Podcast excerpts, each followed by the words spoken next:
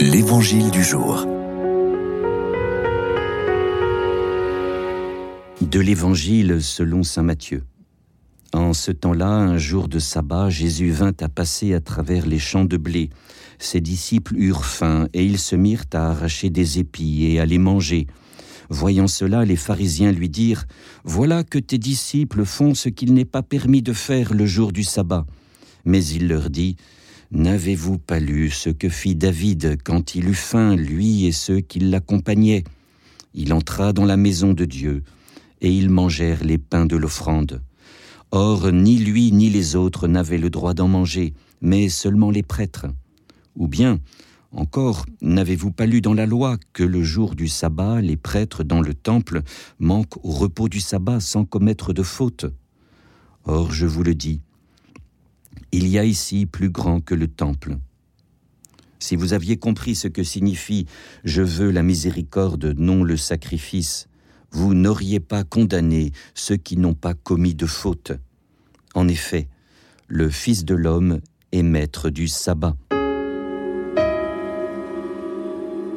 Le cas apparemment anecdotique de manger des épis de blé le jour du sabbat parce qu'on a un petit creux est en fait très intéressant car il rejoint un sujet très actuel, celui de la tension entre la lettre et l'esprit, entre la loi, les règles et les exceptions.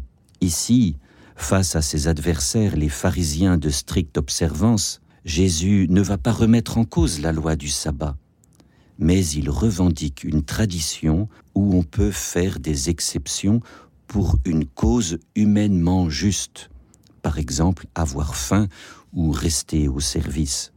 Comme le dit si joliment l'expression française, non seulement la règle admet des exceptions, mais l'exception confirme la règle. L'exception vient confirmer la justesse de la règle.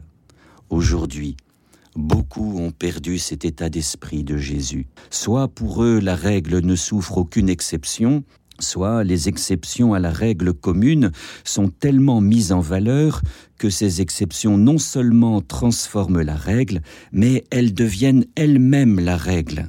Seigneur, donne-nous la grâce d'un bon discernement, de bien comprendre l'esprit et la règle, l'esprit et la lettre. Donne-nous d'accueillir, bien sûr en tension, mais à la fois avec douceur et fermeté, avec détermination, tout ce que tu nous enseignes. Amen.